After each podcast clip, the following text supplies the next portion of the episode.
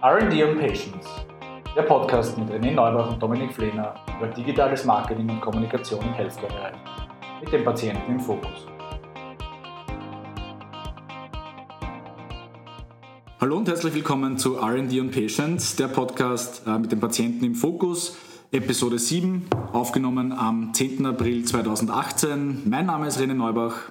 Und mein Name ist Dominik Flehner und wir sind heute extern unterwegs und zu Gast bei Dr. Maria-Louise Planck, Rechtsanwältin für das Gesundheitswesen, Expertin seit 20 Jahren in dem Bereich und wir freuen uns auf ein spannendes Thema, nämlich DSGVO, das ein bisschen Schreckgespenst oder doch nicht. Ja, und mit dieser Frage wollen wir uns heute beschäftigen. Ja, und herzlich willkommen, Maria-Louise. Ja, Danke, vielen Dank für die Einladung. Mich beschäftigt auch der Datenschutz. Ich habe mich nicht nur selbst beschäftigt, sondern auch Weiterbildungen absolviert und freue mich schon auf das Gespräch. Danke für die Einladung. Ja, sehr gerne. Für uns ist es natürlich gut, ja, dass wir direkt Fragen stellen können, die uns und vor allem unsere Zuhörer betreffen.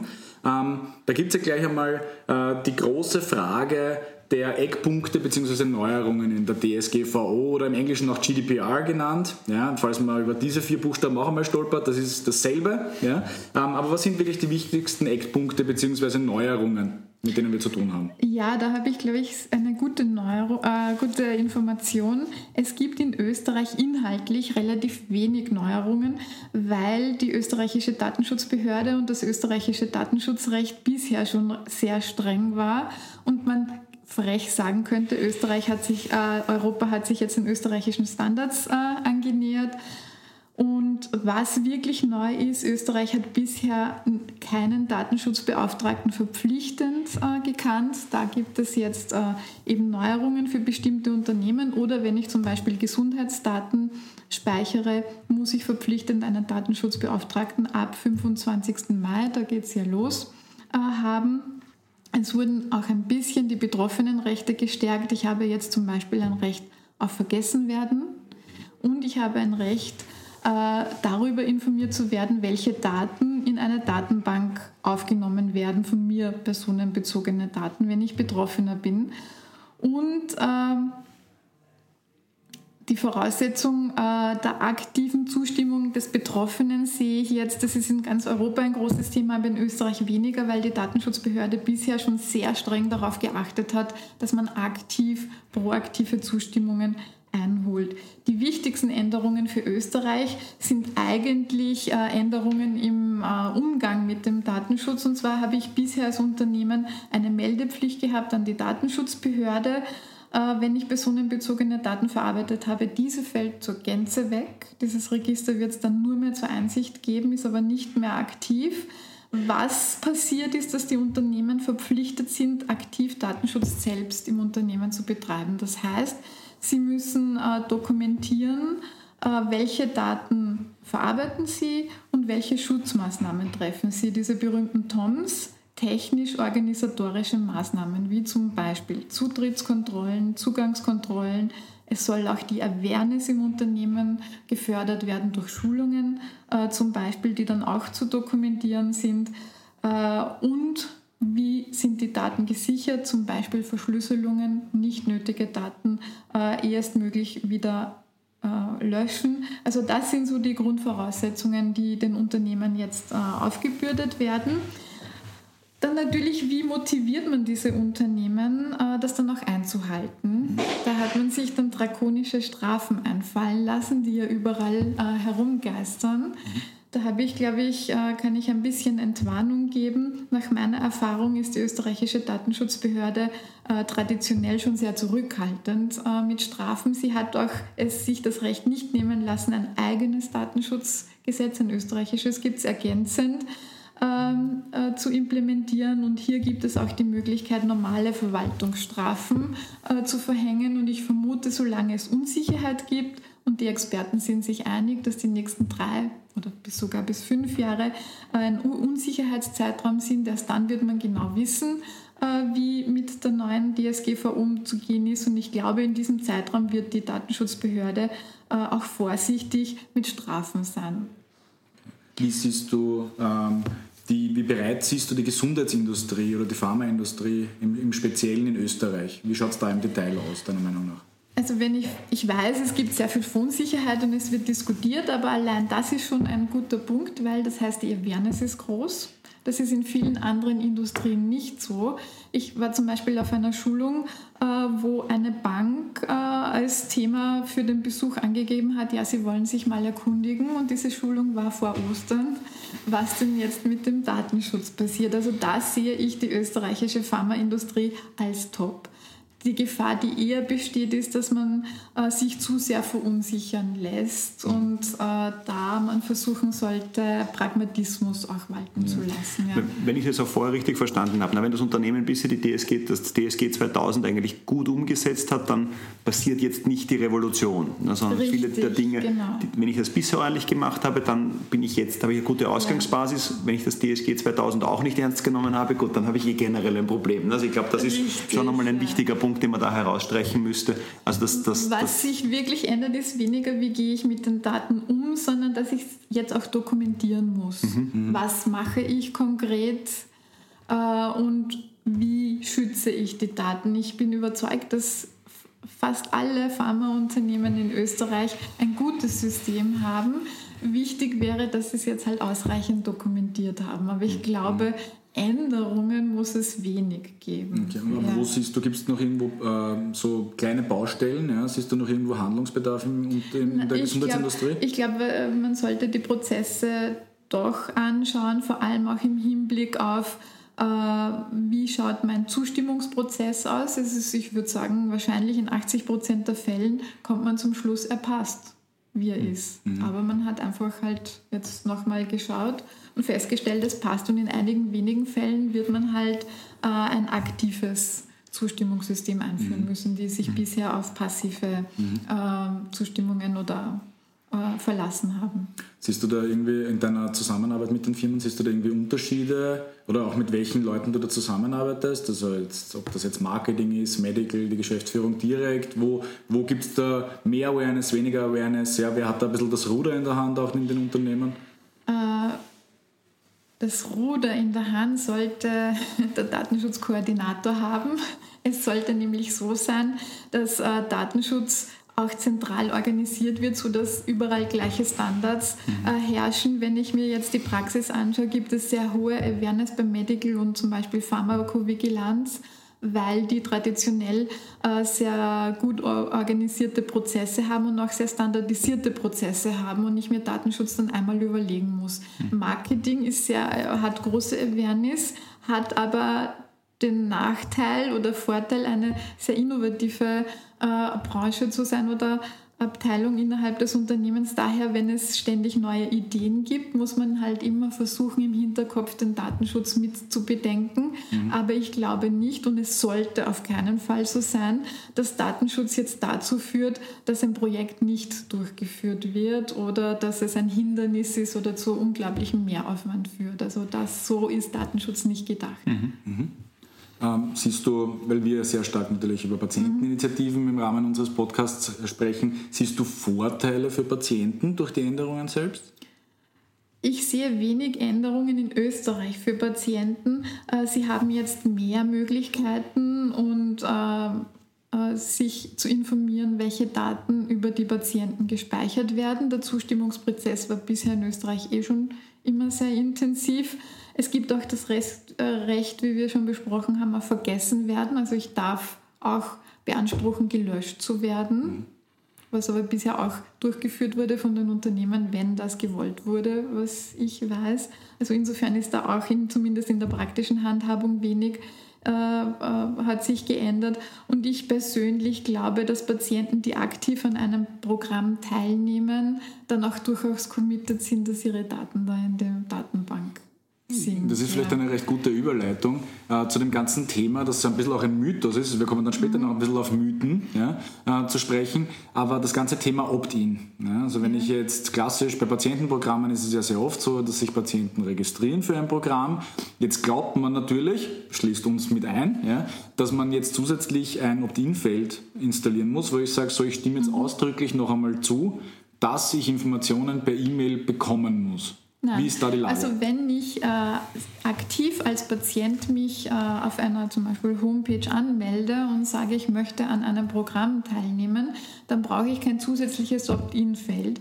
Was, wir, was Sie allerdings brauchen, ist eine Information, welche Daten werden wo und wie lange gespeichert und an wen werden sie übermittelt, sollten sie irgendwo. Das heißt, das würde in Wirklichkeit im Rahmen einer normalen Datenschutzerklärung, wie es auf einer Website zu finden sein sollte, auf der ich Daten Richtig. speichere, eigentlich abgedeckt sein. Ist das richtig? aber ich, es wäre, glaube ich, empfehlenswert, dass ich nicht ein Opt-in zusätzlich habe, sondern einfach eine Information in dem Moment, wo ich Im Moment der Registrierung? genau, welche Daten von mir äh, Wo, wie gespeichert gespeichert sind. Genau. Na, das ist wunderbar. Also eigentlich gibt es da sehr viel Aufhebens und Umstellung, die eigentlich gar nicht so notwendig wäre. Ja, es ist, glaube ich, durch immer, wenn etwas Neues ist und die Pharmaindustrie ist ja Gott sei Dank eine Branche, die immer sehr compliant sein möchte, gibt es auch viel Verwirrung, weil, um ehrlich zu sein, auch die Juristen noch nicht 100% wissen, äh, wie es ist. Und wenn man jetzt drei verschiedene Seminare besucht, hört man drei verschiedene Meinungen, was natürlich dann für die Umsetzung für den Laien sehr schwierig ist. Und ich glaube, da kann man durchaus Pragmatismus walten lassen und mal die nächsten Monate halt schauen, was tut sich am Markt und da ein bisschen äh, immer entsprechend adaptieren. Aber ich glaube nicht, äh, dass die große Tragödien am 26. Mai nach Einführung passieren wird. Das heißt, du, du siehst es jetzt vielleicht auch noch nicht, oder Gott sei Dank nicht so, dass jetzt die Unternehmen reihenweise ihre gerade Patienteninitiativen einstampfen, weil sie irgendwie Angst haben, wie sie mit den Daten umgehen. Es wäre sehr schade und unnötig aus meiner Sicht. Aber ist es zu beobachten irgendwie? Gibt es irgendwie Ich sehe das Skrupel? gar nicht, Ja, nein. Also nicht. bei größeren Unternehmen vielleicht, aber die kleineren, die schon immer pragmatisch sein mussten, haben auch jetzt einen pragmatischen Zugang. Ja. Und siehst du da ähm, aus deiner Praxis jeden Tag Unternehmen, also ohne die jetzt Mhm. zu nennen, ja, aber Unternehmen, wo du sagst, die gehen sehr gut damit um, ja, und was machen die dann ähm, eigentlich im Detail, wo du sagst, das geht eigentlich genau in die richtige Richtung? Also Unternehmen, die sehr gut damit umgehen, sind die, äh, die jetzt schon ihre äh, Mitarbeiter geschult haben, wo Datenschutz ein Hintergrundprogramm ist und nicht im Vordergrund steht und eine Hürde darstellt. Das heißt aber, glaube ich, jetzt nochmal ein wichtiger Punkt, der besprochen ist, also soweit wir das miterleben, es gibt irgendwie so zwei Lager im Unternehmen. Es gibt die einen, die sich mit der DSGVO beschäftigen und zwischen Nervenzusammenbruch und doch noch klar am Denken sind. Und dann gibt es die anderen, die sagen so, was, DSGVO, was ist das genau, etc. Und ich glaube, da ist ja nochmal ein wichtiger Punkt gekommen, dass, glaube ich, auch, die, auch durch diese technisch-organisatorischen Maßnahmen ich ja eigentlich eines schaffen muss, die gesamte Awareness zum Thema Datenschutz in den Richtig. Unternehmen in die Höhe und, zu kriegen. Und Awareness bedeutet für mich, was sind die absoluten Musts und wo bin ich im sicheren Bereich, bedeutet aber nicht, dass Datenschutz zum Selbstzweck wird, weil es ist in Wahrheit nur eine Hilfe für alle. Was aber auch jetzt, sage ich, in der Kommunikation nach außen eigentlich auch ein positives Signal sein kann. Aber das ist ja auch immer so die, die Frage, die Genau. ja viel diskutiert wird. Ist es ein Hindernisgrund oder kann es nicht sogar fast ein Marketing-Tool werden, wo ich sage so, hey Leute, wir gehen ganz Es offensiv mit dem Datenschutz um, bei uns ist das alles super safe, super sicher, etc. Ja, und ich glaube, es ist auch eine gute Vertrauensmaßnahme, wenn man aktiv das Ganze angeht, auch gegenüber Patienten zum Ja. Beispiel. Ja. Also du hast ja auch in der Vorbereitung äh, zu, zu, diesem, zu dieser Podcast-Aufnahme, hast du ja auch erwähnt, dass ja äh, teilweise so ein bisschen Panik auch besteht, ja, und die du ja Gott sei Dank immer wieder äh, ein, bisschen, ein bisschen relativierst, ja, ähm, dass man irgendwie jetzt am 25. Mai ja irgendwie plötzlich als Arzt oder Patient mehr oder weniger erwarten muss, dass man von allen möglichen Stellen irgendwo Zuschriften bekommt, um sich nochmal Ja, da einzuordnen. gibt ja. es eine gewisse Unsicherheit, da sind sich die Juristen auch noch nicht einig. Ursprünglich war die Auslegung die, dass man sagt, mit 25. Mai müssen alle, die in einer Patienten oder alle, äh, Pers äh, also alle Datenbanken, in denen bezo- personenbezogene Daten äh, aufgenommen sind, müssen die konkreten Personen über diese Tatsache, welche Daten wo wann wie gespeichert sind, informiert werden. Das war so vor einem Jahr Status quo. Inzwischen hat man sich das pragmatisch überlegt, was es bedeuten würde, allein zum Beispiel für Ärzte, wenn sie von all ihren Kreditkarten, von jedem Pharmaunternehmen, von überall, wo man in einer Datenbank ist, plötzlich rund um den 25. Mai E-Mails und Briefe erhalten würde. Jetzt hat die Datenschutzbehörde, gibt es informell schon äh, ein kleines Zurückrudern, äh, wo man sagt, na vielleicht ist das doch nicht so eine gute Idee und die Menschen sind gar nicht in der Lage, das zu erfassen. äh, man startet Clean Break 25. Mai neu und wenn ich da neue Menschen aufnehme, werden die dann entsprechend der DSGVO, wie wir vorher besprochen haben, beim Opt-in informiert und das war's. Mhm. Das heißt aber, ich darf alte Daten dann weiter verwenden, weil das ist ja auch oft bei vielen Initiativen ist die Frage, ich habe hunderte Patienten, hunderte Daten in meiner Datenbank, wie, wie, wie, wie kann ich die weiter nutzen? Unter kann der Voraussetzung, nutzen? Und kann ich sie weiter nutzen? Jetzt einmal unter der Grundvoraussetzung, ich wenn habe sie zumindest bisher gemäß DSG 2000 zumindest korrekt erhoben, vielleicht richtig, das als Basis. Wenn ja. es nach dem österreichischen Datenschutzrecht erhoben wurde, habe ich eine aktive Zustimmung oder faktische in irgendeiner Form gebraucht, wenn die vorliegt dann kann ich mit den Daten weitergehen. Es wäre vielleicht geschickt, wenn es zum Beispiel Newsletter oder so gibt, dass man darf an, bei einem Newsletter unten noch eine Information anhängt. Sie haben die Möglichkeit des Widerrufes derzeit. Dass das sowieso verpflichtend ist nach ja, Telekommunikationsgesetz. Genau. Ne, ja, aber dass ich da vielleicht noch eine Spur mehr Informationen als Also ein bisschen größer den Druck ja. mache, als es noch kleiner zu machen in Wirklichkeit. Ne? ja, genau. Ja, mhm. Ja. und ähm, vielleicht, dass wir noch so ein bisschen auf so Mythen ein bisschen eingehen. Mhm. Ja, weil es gibt ja eben sehr viele Mythen, wie diese Geschichte äh, mit dem Opt-in-Statement. Also noch einmal jetzt sagen, äh, ist es Mythos oder Wahrheit? Ich muss ein Opt-in-Statement einführen, das ich aktiv anklicken muss, um DSGVO-konform zu sein, bei einer Newsletter-Anmeldung oder bei einer Registrierung? Wenn sich der, die Person aktiv selbst anloggt, dann ist das das Opt-in, dann brauche ich nicht zusätzlich noch ankreuzen. Sprich auch, wenn ich sage, ich möchte mich für einen Newsletter anmelden, ist es dann eine ist es ja der, der Zweck, dann ist es ja aktiv die Handlung, indem ich zustimme, ich will diesen Newsletter. Gut, bringt mich gleich zur nächsten Frage. Äh, Mythos oder Wahrheit, ein Double Opt-in, das heißt, ich muss dann meine E-Mail-Adresse bestätigen in so einem Fall, ist verpflichtend nach DSGVO? Nein, es ist vielleicht gut, die richtige E-Mail-Adresse zu haben dann, aber es ist nicht verpflichtend. Ich glaube, in Deutschland ist ja das Double Opt-in verpflichtend. Das in war Österreich früher in, im deutschen Gesetz, ja. Genau. Ist aber durch die ja. DSGVO... Keine Änderung. Ja. Das heißt, das mhm. Gesetz bleibt bestehen nein, oder nicht nein, bestehen. das ja, kann ich noch nicht sagen, weil das deutsche Gesetz obsolet wird. Das heißt, ob die das jetzt erneuert haben kann ich noch nicht Weil es ja lokale Datenschutzgesetze Richtig. auch noch zusätzlich gibt Richtig. zur DSGVO. Österreich das hat auch ein zusätzliches, genau. Ja. Und damit ist diese Einheitlichkeit doch wieder ein bisschen aufgesprengt.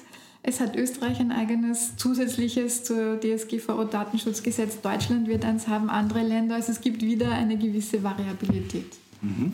Wer, kann man das auch sagen? Gibt es in Europa jetzt, sage ich mal, Vorreiter, die jetzt den Datenschutz, Sie haben es gesagt am Anfang, sondern ja, Österreich war da hier sehr brav und die DSGVO hat ein bisschen in Österreich Anlehnung genommen, weil das ja auch für viele, der, der, der, sage ich, der Mitarbeiter in der Pharmaindustrie spannend ist. Der trifft jetzt den Kollegen aus Spanien, der trifft den Kollegen aus Deutschland, der trifft den Kollegen aus, äh, aus Italien. Wie, wie, ist da das österreichische Datenschutzrecht einzuordnen? Ja, und, und gibt es noch Länder, die dann noch eigentlich strenger wären? Auf gut Deutsch, mit den Kollegen sollte man vielleicht nicht reden, weil die sind, die sind noch strenger. Also es drauf, gibt ja. äh, einzelne Punkte, die, ja. wo sich bestimmte Länder spezialisiert hat. Österreich ist zum Beispiel hat ein Faible für Videoaufnahmen äh, ist da besonders streng mit der okay. Speicherung und okay. Dokumentation. Mhm. Und es gibt halt bestimmte Länder, je nach äh, welche Personen halt bei, dort bei der Datenschutzbehörde sind, wo es bestimmte äh, Themen gibt. Mhm. Dürfen wir ja. mal kurz hängen bleiben bei dem Thema Videos? Was, was ja. ist da in Österreich sehr stark zu beachten? Weil das ja. betrifft also, ja auch sehr viele äh, Initiativen. Wenn es ein Live-Video ist, das nicht gespeichert ist, muss ich gar nichts beachten. Mhm. Also äh, Videoüberwachung wäre es Videoüberwachung, die ja. nur live ist, ohne Speicherung, ist okay. Mhm. Aber sobald ich äh, die Filme speichere und archiviere, äh, brauche ich äh, bestimmte Anforderungen der Kennzeichnungen, wo diese gespeichert werden. Ich darf sie überhaupt nicht länger als 72 Stunden speichern, sonst brauche ich eine Zustimmung der Datenschutzbehörde. Also hier haben wir wieder die Zustimmung. Und da ist Österreich wieder strenger als äh, Teile oder fast der Rest von Europa. Das da geht es aber um Überwachungsvideos. Also Richtig. würde ich jetzt zum Beispiel eine Veranstaltung live im Internet übertragen ja. und würde ich diese aufzeichnen? Dann bräuchte ich die Zustimmung der Teilnehmer. Auch jeder einzelne Teilnehmer. Das heißt, in Wirklichkeit, ja. müsste ich die Teilnehmer einopten und ihnen sagen, ihr werdet wahrscheinlich gefilmt im Rahmen dieser Veranstaltung Was und durch machen, die Teilnahme ja. stimmt ihr zu, Richtig. dass, ich das dann, äh, dass das dann veröffentlicht wird. Genau. Was ich noch machen kann, ist natürlich die Personen dann äh, durch einen Nebel nicht erkenntlich machen oder nur bestimmte, die ich halt zeigen möchte. Das ist ja hässlich. Nein, Ja, aber natürlich, aber- ja. ja. Also jetzt, letzten- man, muss es jetzt ein bisschen praktisch sehen. Ja. Also in Wirklichkeit würde ich sagen, wenn ihr da reingeht in diesen Raum, stimmt sie automatisch dem zu. Richtig. Müsste ich aber das- jetzt wahrscheinlich auch nicht unterschreiben wird, lassen, Und das oder? wird auch zum Beispiel vielfach bei Vortragenden schon Ja. gemacht, ist schon lange äh, bei vielen Unternehmen Ja. Klausel in Verträgen, Ja. dass äh, er zustimmt, äh, dass ein Video gemacht wird, das dann auch äh, veröffentlicht und genutzt Ich glaube, bei wird. den, bei den Vortragenden Ja. selber ist es wahrscheinlich Standard und Usus bei vielen Mhm. Unternehmen. Vergessen viele immer noch, ja, aber sagen wir mal, das ist Standard und Usus. Aber es geht jetzt auch um die Teilnehmer. Das ist ja eigentlich das, das, das Spannende. Wenn jetzt, ich die nicht? Teilnehmer erkenntlich machen möchte oder erkenntlich abbilden möchte, müsste ich sie fragen und das geht mit den Teilnahmebedingungen. Sprich aber, um das jetzt noch einmal Mhm. ganz klar zu übersetzen, wenn ich eine Veranstaltung filme und es eigentlich unausweichlich ist, dass ich Leute fotografiere oder filme, muss ich sie irgendwie darauf aufmerksam Richtig. machen, dass diese Informationen veröffentlicht Richtig. werden. Ja? Ich muss jetzt nicht jedem einen Zettel in die Hand drucken, dass ich ihn unterschreiben lasse, aber eigentlich muss auf der Eintrittskarte oder so irgend sowas Richtig, draufstehen oder bei der genau. Anmeldung schon vermerkt sein. Sehr spannend, ja, sehr interessant. Genau. Das vergessen sicher viele. Und du müsstest, wenn jemand sagt, nein, will ich nicht, also es darf, glaube ich, sozusagen diese Zustimmung zur Filmaufnahme darf nicht von der Teilnahme abhängig sein. Also der muss trotzdem teilnehmen können, glaube ich, auch wenn er sagt zum Thema, ich äh, möchte nicht gefilmt Er- werden. er- Ne? wa- Was äh, sein kann, er kann dann äh, widersprechen der Veröffentlichung. Er müsste sich Nachhinein aber, auch noch? aber aktiv melden. Im Nachhinein geht das auch noch. Das heißt, auch wenn ich jetzt sage, spielen wir das ganz praktisch Ja. durch, ja? das ist vielleicht ein bisschen jetzt ein schwieriger Fall. Ja? Ähm, ich, ich lade ein zu einer Veranstaltung, Ja. die Leute registrieren sich für diese Veranstaltung und ich sage ihnen, wenn ihr zu dieser Veranstaltung kommt, dann stimmt ihr automatisch zu, dass, diese, dass Bilder von euch veröffentlicht werden. Somit ist das einmal gegeben, ja, es wird acknowledged, ja, mehr oder weniger zur Kenntnis genommen. Ist es dem Teilnehmer, muss es dann möglich sein, dass er im Nachhinein sagt, ich widerspreche dieser Veröffentlichung? Ja, weil ich habe das Recht auf Vergessenwerden. Und Hm. Das gilt auch für Videoaufnahmen. Das gilt auch für alle meine Daten. Okay, das heißt, Ja. das muss man dann schon irgendwie Ja. Mhm. im Hinterkopf behalten. Es könnte dann schon sein, dass er irgendwann einmal nachträglich Richtig. irgendwie Leute verpixeln muss in irgendwelchen Videos, Genau, weil sie zu ja. Mhm. sehen sind. Das wird lustig, wenn so einzelne verschwommene Menschen Das wird herumlaufen. dann gut auch so für Foto-Event-Zeiten und so weiter, wo dann einzelne Teilnehmer dann man, man könnte das ja das eigentlich auch humorvoll gestalten. Es gibt so Videos, wo dann irgendwelchen Videos dann irgendwelche Masken drauf Emojis dann draufkommen, so. ja. Das ist wunderbar. Ähm, noch ein Mythos, Mythos oder Wahrheit-Thema, ähm, das wir gerne ansprechen würden. Das gute Cookie-Statement, ja, das man jetzt immer öfter auf Webseiten sieht, ähm, wo ich mehr oder weniger auch einer Datenschutzerklärung passiv oder aktiv zustimme. Mythos oder Wahrheit, ich muss, äh, ich muss dem auch widersprechen dürfen und dann dürfen meine Daten nicht gespeichert werden. Ne? Das Gibt's ist ein, ein Mythos und wir sind hier nicht im Datenschutzrecht, sondern in der Cookie-Verordnung, die eigens geregelt ist, äh, hat also eigentlich mit der aktuellen Änderung nichts zu tun, war schon immer so, bleibt auch so äh, und ich kann der Cookie-Nutzung zum Beispiel durch meine Browser-Einstellung auch zustimmen. Das heißt, diese äh, ganzen Banner, die es da gibt mit Zustimmung oder nicht, sind Fleißaufgaben, weil wenn ich durch meine Browser-Einstellung es schon zugelassen habe, habe ich zugestimmt. Und äh, dadurch, dass wir im Privatrecht sind und äh, wenn ich dem Cookie Verwendung nicht zustimme, muss auch die Homepage nicht funktionieren. Ja, Das, heißt, das sind jetzt wirklich Fleißaufgaben. Eigentlich ist es wirklich ein, ein extrem weit verbreiteter Mythos, muss ich sagen. Also es ist nicht nur so, dass ich das jetzt ablehnen muss, sondern eigentlich brauche ich diese Cookie-Banner auch eigentlich immer noch nicht. Richtig. Ist das europäisches oder österreichisches Recht? Europäisches. Europäisches Recht. Das heißt, in ganz Europa, wenn ich Cookie-Statements sehe, sind sie eigentlich nicht Ja, notwendig. ich glaube, das ist jetzt auch ein Ausfluss dieser Awareness, Datenschutz und dieser ganzen Google-Skandal und Facebook. Ich glaube, daraus kommt, dass man möchte sich absichern und schützen. Das heißt, sprich, ich- um jetzt noch einmal auf das Thema von vorhin zurückzukommen, eine leicht einsehbare öffentliche Datenschutzerklärung, was mit meinen Daten auf dieser Website passiert, anonymisiert oder nicht, reicht eigentlich aus. Richtig. Das heißt, ich sage, ich speichere, mache Google Analytics, ja, ich speichere Cookies Mhm. für andere Zwecke und wenn du dich registriert, verwende ich deine Daten für, äh, verwende ich folgende Daten, die werden so und so gespeichert, ist ausreichend, Ist auch nach DSGVO. ausreichend, ja. Wunderbar, ein weiterer Mythos, mit dem wir ausgeräumt haben. Ähm, die Frage, die, glaube ich, nochmal da interessant wäre, wir haben dieses Recht auf Vergessenwerden und ich habe auch das Recht, eine Auskunft zu bekommen, welche Daten gespeichert sind. Kann man da vielleicht nur noch mal ganz kurz in dieses Thema hineinspringen, weil die Frage ist immer, was habe ich jetzt gespeichert? Ja, und Unternehmen haben ja viel auch in ihren CRM-Systemen gespeichert.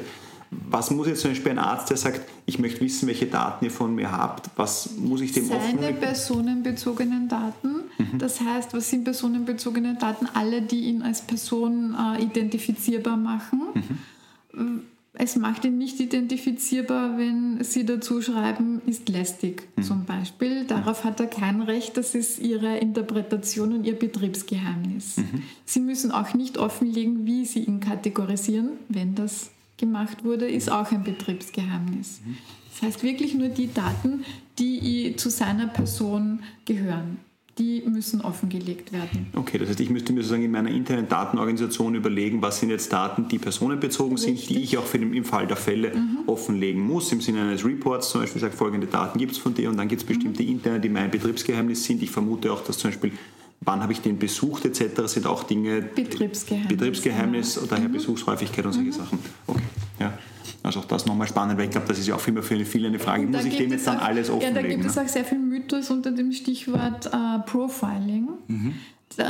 Die, die DSGVO versteht unter Profiling, wenn die Maschine automatisch eine Entscheidung trifft aufgrund bestimmter äh, personenbezogener Angaben wie Kreditvergabe online oder äh, Telefonvertrag äh, wird nicht gewährt aufgrund bestimmter Informationen personenbezogener Daten, die man hat. Aber ist in der Bewertung ein Mensch involviert, zum Beispiel entscheidet, äh, ein A, entscheidet man sich, okay, das ist ein A-Arzt, aber ich überlege mir noch, wird der zum Kongress eingeladen, ist das keine Entscheidung, die online passiert ist und damit sind wir nicht im Profiling der DSGVO. Mhm.